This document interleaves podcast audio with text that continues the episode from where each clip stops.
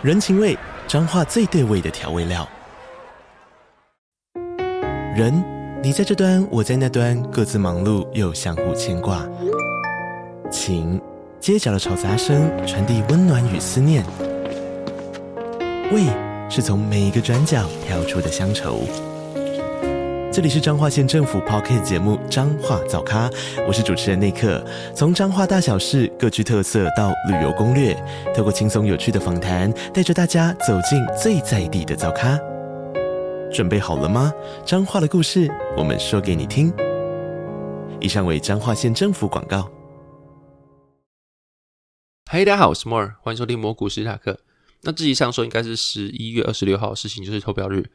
那就真的是投票的时候，大家就赶快去投票吧。最近这些日子以来，你看到国际形势这样子啊，你会觉得能投票真是一件幸福的事。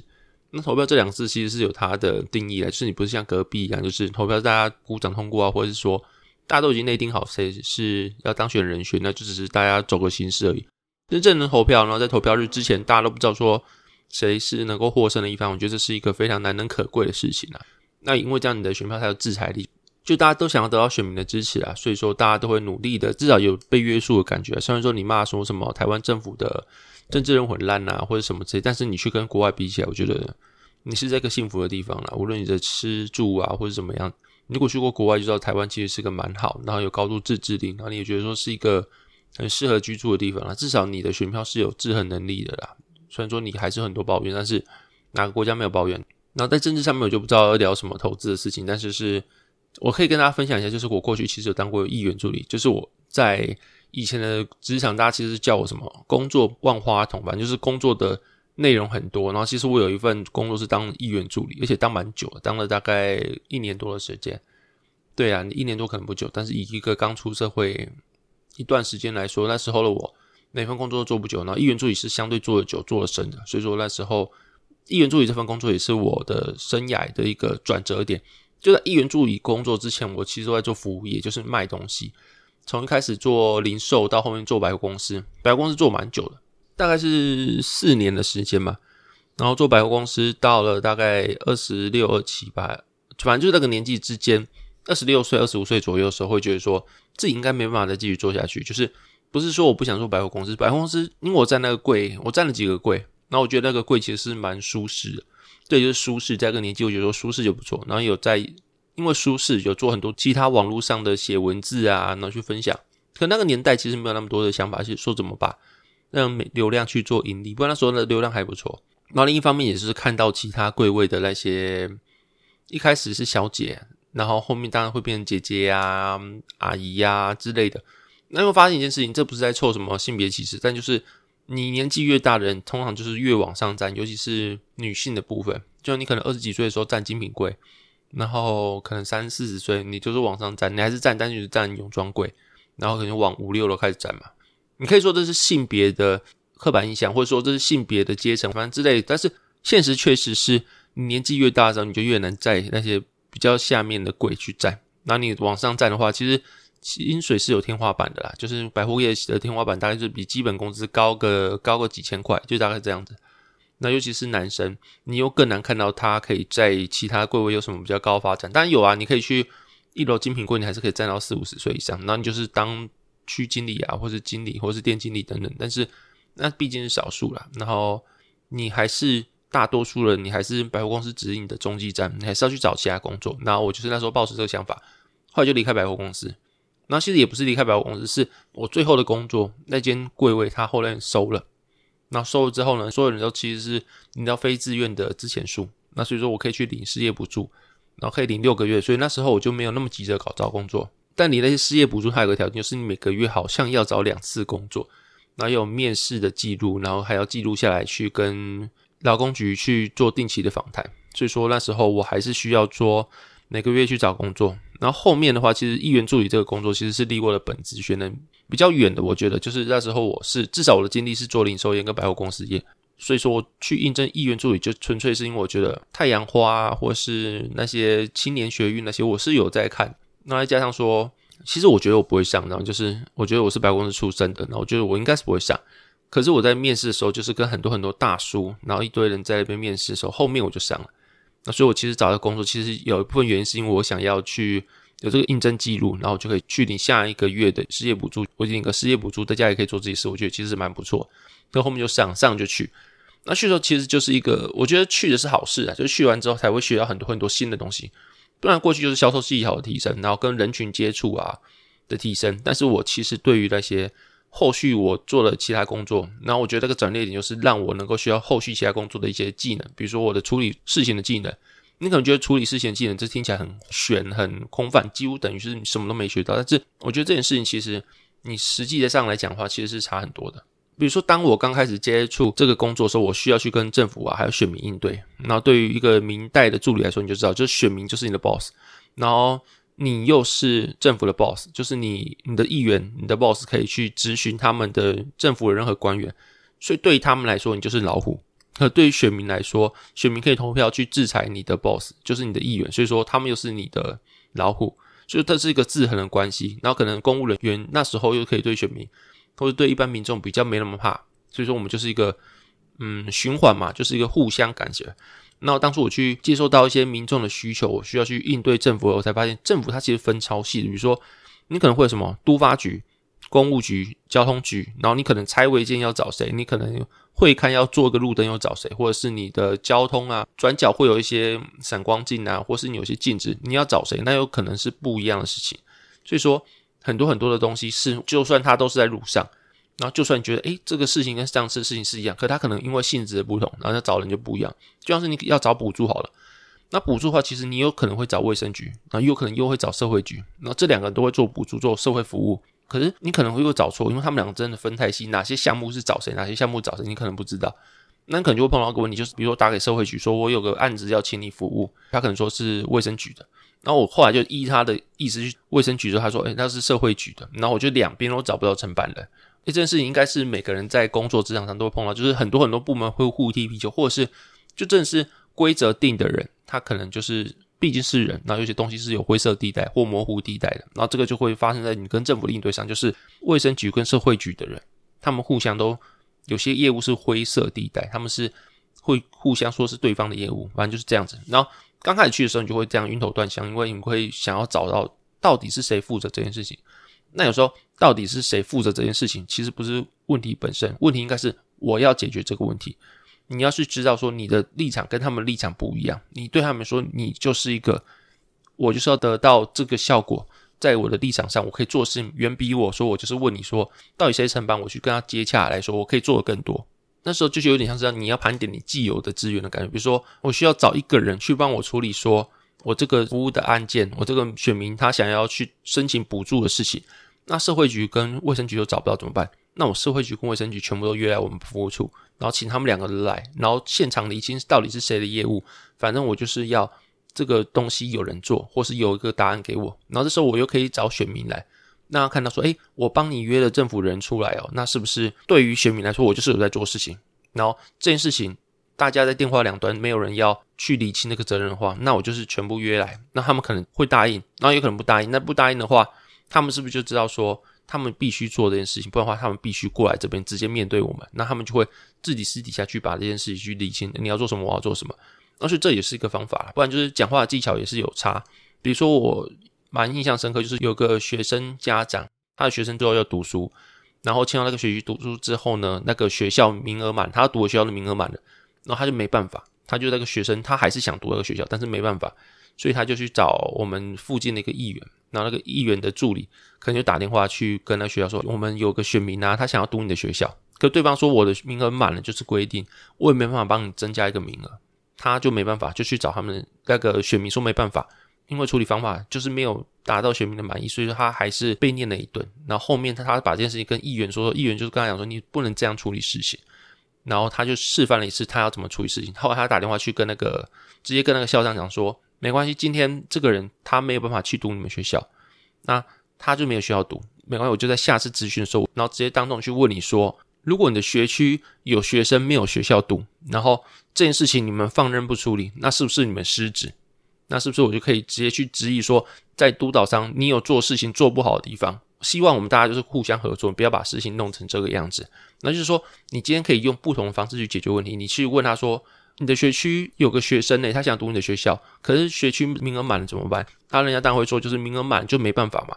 但是我今天不要照人家框架，你就去用另外框架去解决这个事情，因为你走入人家框架，人家的名额是多少，那是人家定的。然后你去照这个游戏规则玩的话，那当然就是主导权是人家。但是你知道这个游戏的主导权，它只是一个学校里面或者一个学区里面主导权，但是对于整个大架构来说，就是议员可以质询你，然后去找你做不好的事情，去督导你，去让你去做改进。然后他又是能够对你的人去做施压，比如说我可能没办法对老师做施压，议员没办法去管老师嘛，但他可以管校长，他可以管校长上面的教育局局长，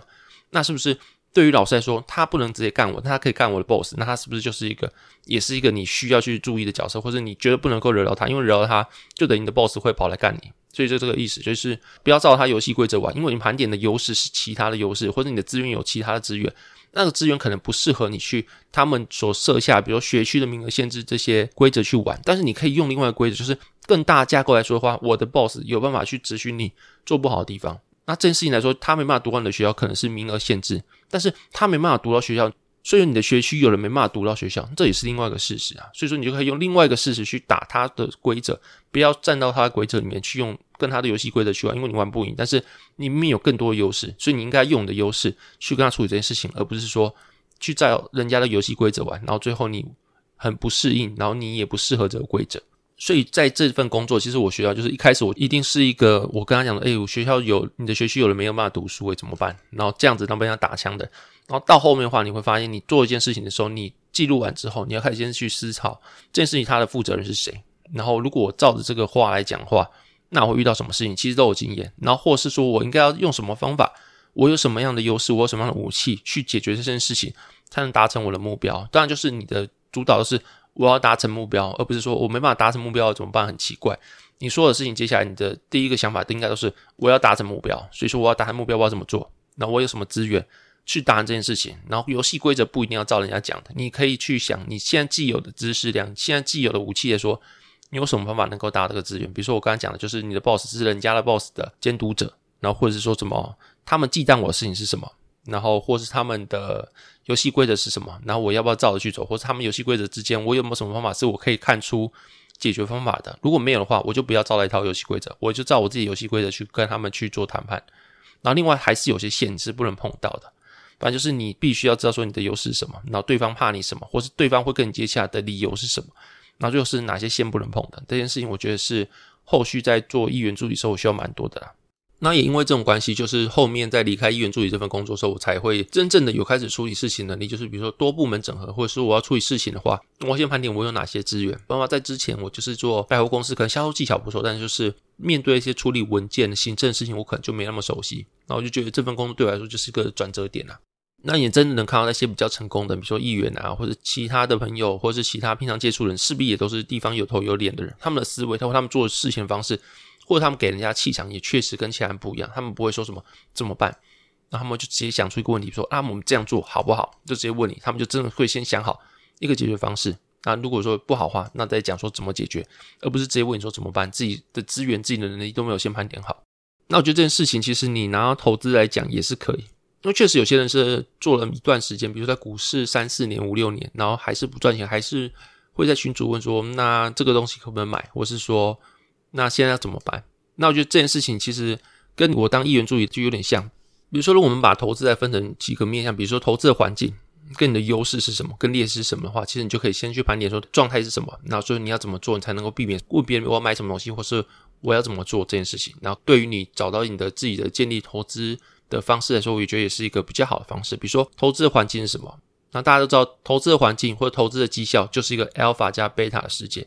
然后 beta 就是指大盘的涨跌幅。所以很多人说投资就是一个零和游戏，其实不是，它不是一个人输才会有一个人赢。你看大盘的指数稳定向上，然后企业是稳定的成长、稳定的盈利的情况下，你就知道说，就算你什么都不做好了。整个市场它的容量、它的资金量、它的效率都是往上成长，所以它不是一个零和游戏，是大家都赢的游戏。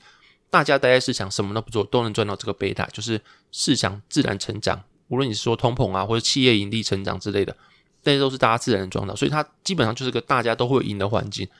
可是有些人就赚多，有些人赚的少。比如说大盘就是十趴，那有些人就是可以赚到十五趴，那有些人就是只赚到五趴。你把那些绩效减掉大盘的涨跌幅，比如说我赚十五趴之后，我减掉今年大盘涨了十趴，那这五趴就是我的 alpha，就是我额外赚的。那当然你要去追逐这个 alpha，就表示说你势必有可能会失去你的贝塔，就是你有可能会赚嘛，然后也有可能会赔嘛。你既然去承受风险去追求获利，那有可能没有追求到反而赔钱嘛。所以说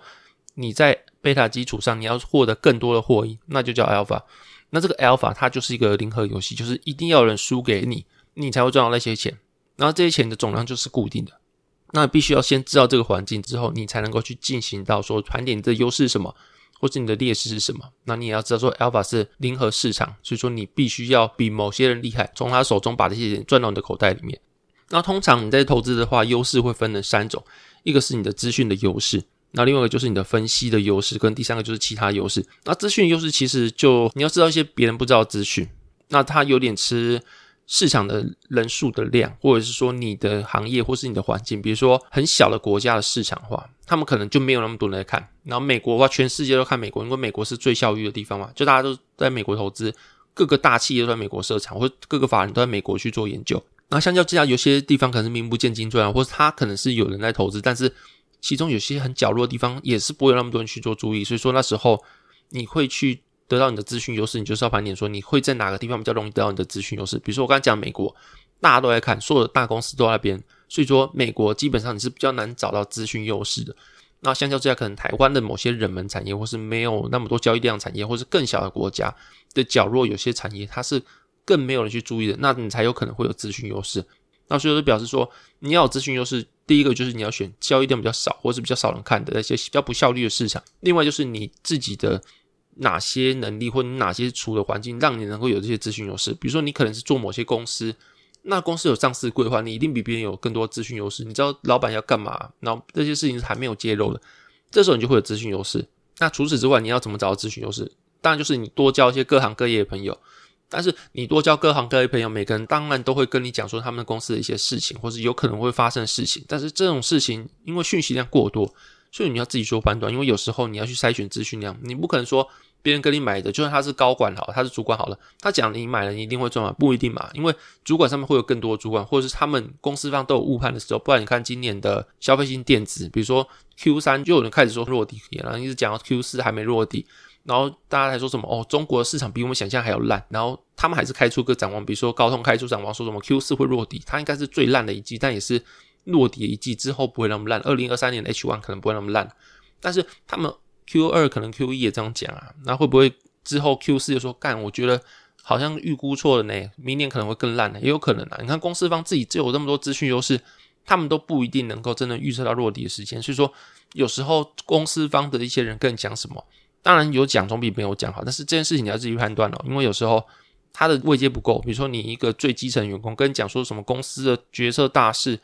那他讲的怎么可能是一些独家的秘辛？要么就已经被反映，大家都今天买过了，因为不可能他知道的话，其然不知道；要么就已经反映到股价；要么就是他讲的事情其实就是他自己瞎猜的，或者那些员工自己他们乱传的，然后不一定是事实。所以说有时候这些事情来，你还是要自己去验证。那另外有些人会拿这些事情来去跟你说。他们可以从一些方法去得到更快的资讯，然后拿来获利。那用这件事情来开课，或者拿一些事跟你来收费。但你要注意啊，就是这种资讯优势，它就是要取决于它的资讯越少人知道越好，或是越快知道越好。所以他很在意就是你的体量、你的受众。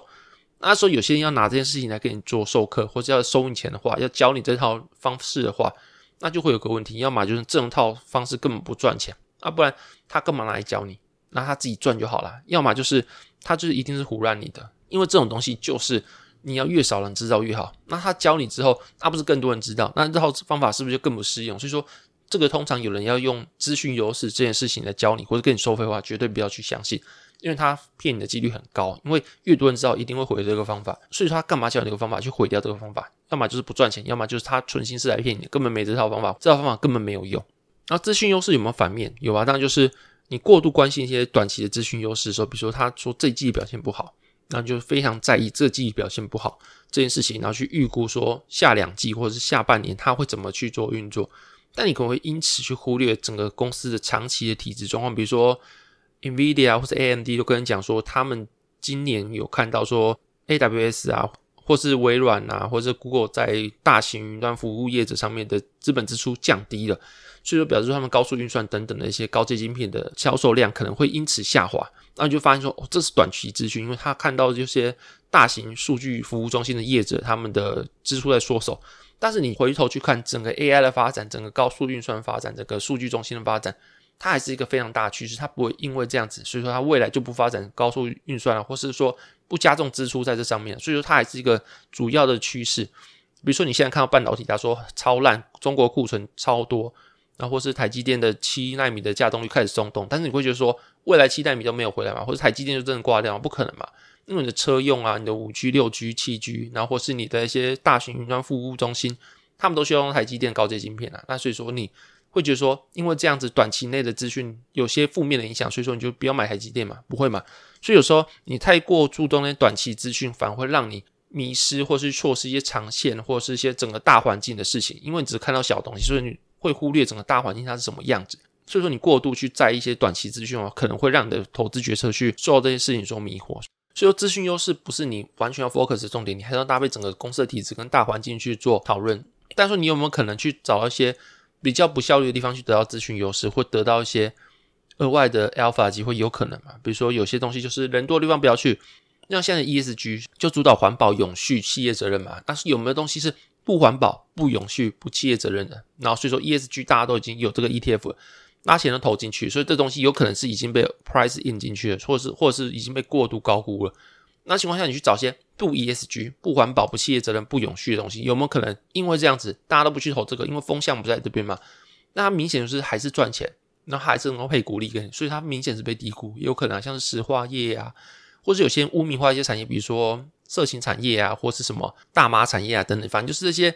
大家的世俗不道德或者不喜欢或者不主流的东西，它可能反而才是被低估的东西。你反而可以从那边去找，我就是要找一些重污染的产业。我就找一些砂石业，为什么？因为大家不喜欢，那因为大家不环保，因为那不是未来的 future。但是因为它可能因为这样被低估，所以我反而去投这些东西。如果你想要去追求 alpha 的话，反而有可能从这些地方去得到 alpha 啊。所以这就是资讯优势的部分啦。另外就是分析的优势。那其实分析优势其实我能够讲不多啊，因为我自己也不是一个非常主动投资看基本面的。但是我有知道有些我身边的大神是做非常基本面投资的，绩效非常好的。他说：“如果你一天没有花四个小时在股市上面，不要跟我说你是一个基本面的分析者，或是一个基本面的主动投资者。”那就其实蛮合理的，就是你看那些大企业啊，或者那些投资法人入职门槛应该都是金融的硕士博士吧？就是他们的先天已经比你厉害，是个顶大名校的金融硕士博士，他们的本职训练已经比你好很多。那他们工作就是什么？他们工作就是在研究股票，所以说你一天可能要工作下班了，然后累得跟狗一样，才在那边研究股票。他们是上完八小时、十二小时，全部都在研究股票。人家先天赢你，后天的时间要赢你，你就是什么先天不良，后天又不良，那你怎么去跟人家比在基本面上面？所以有时候你要去研究一些公司的话，你去盘点的优势，你会发现你的优势其实不如人家，你还是用你的短处跟人家去做竞争，去做人家的长处，然后去跟人家去在这个方面去做赛跑，那你当然会输嘛。所以有时候，如果你就要去盘点你的能力的话，你要去考虑你的分析优势，你有哪些地方是能够赢人家的。那如果你真的是想做基本面分析的话，你还要去思考一件事情，就是你很多资讯都其实是在法说会之后才公布的。但是有些公司方他可以约法人那些经营阶层直接出来谈，或者直接去公司拜访他们去问一些事情。所以说，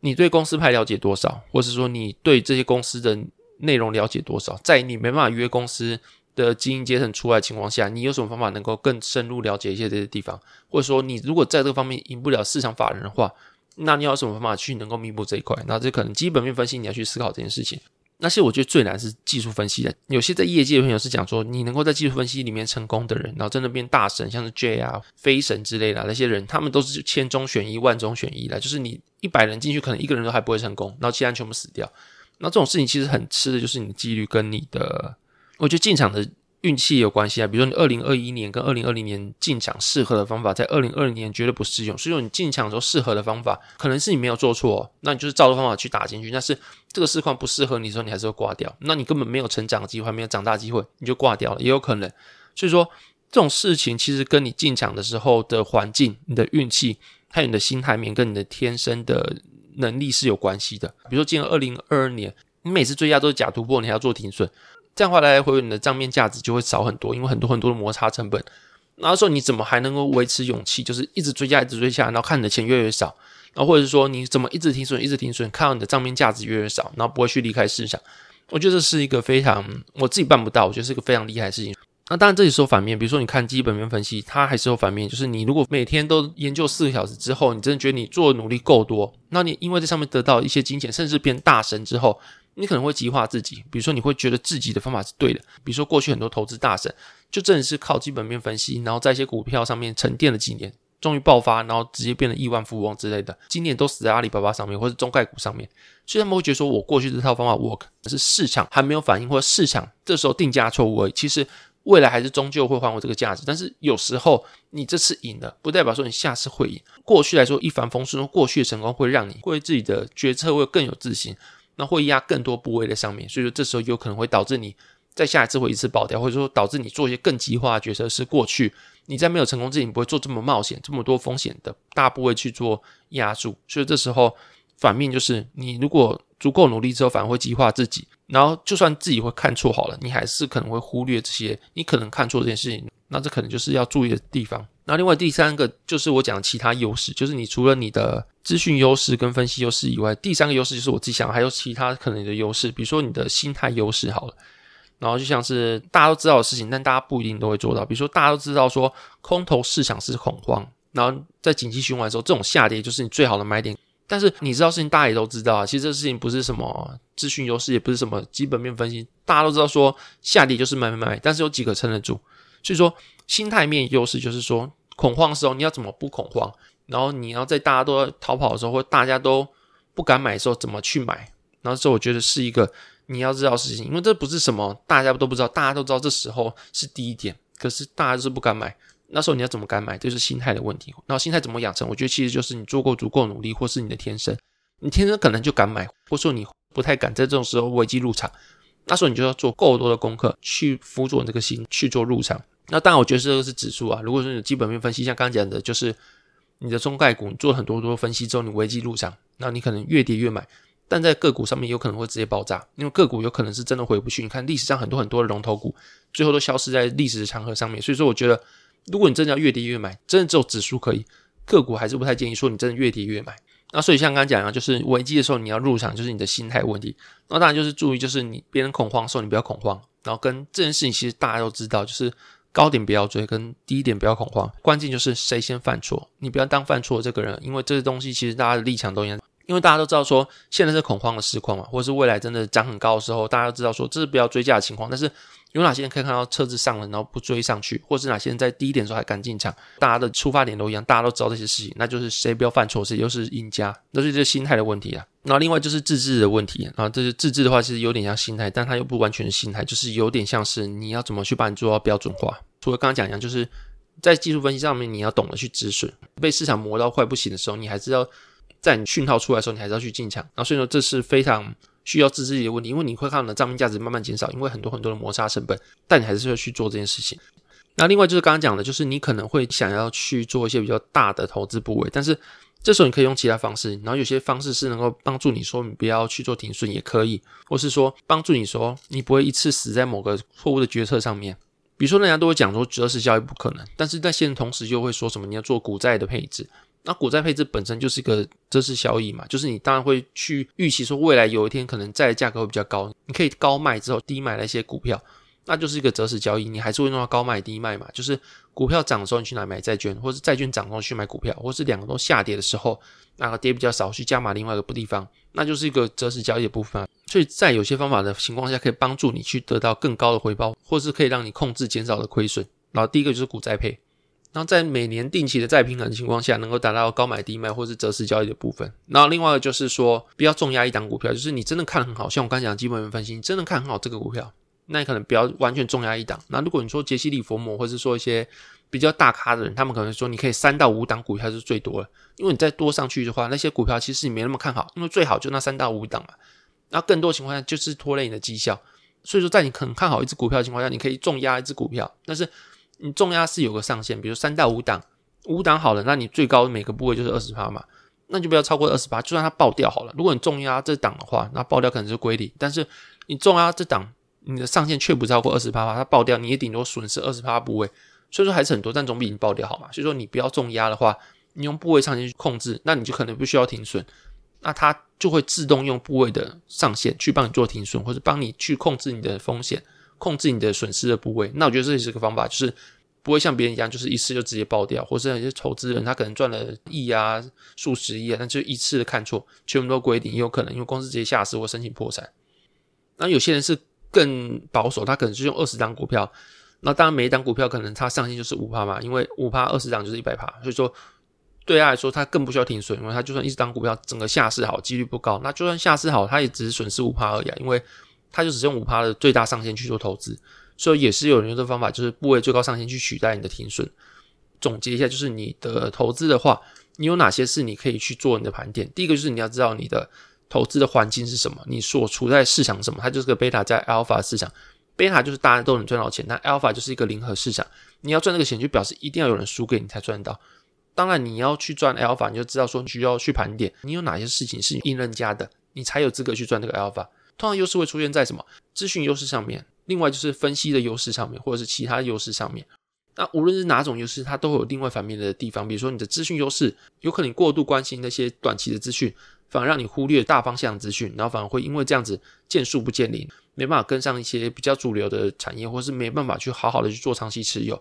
那另外就是分析的优势，它反面可能是因为你做了很多很多的分析之后，会极化自己，会忘记自己还是有可能看错这些事情，然后反而因为这样的关系，你做了太多努力，反而让你做出一些高风险决策，然后爆炸。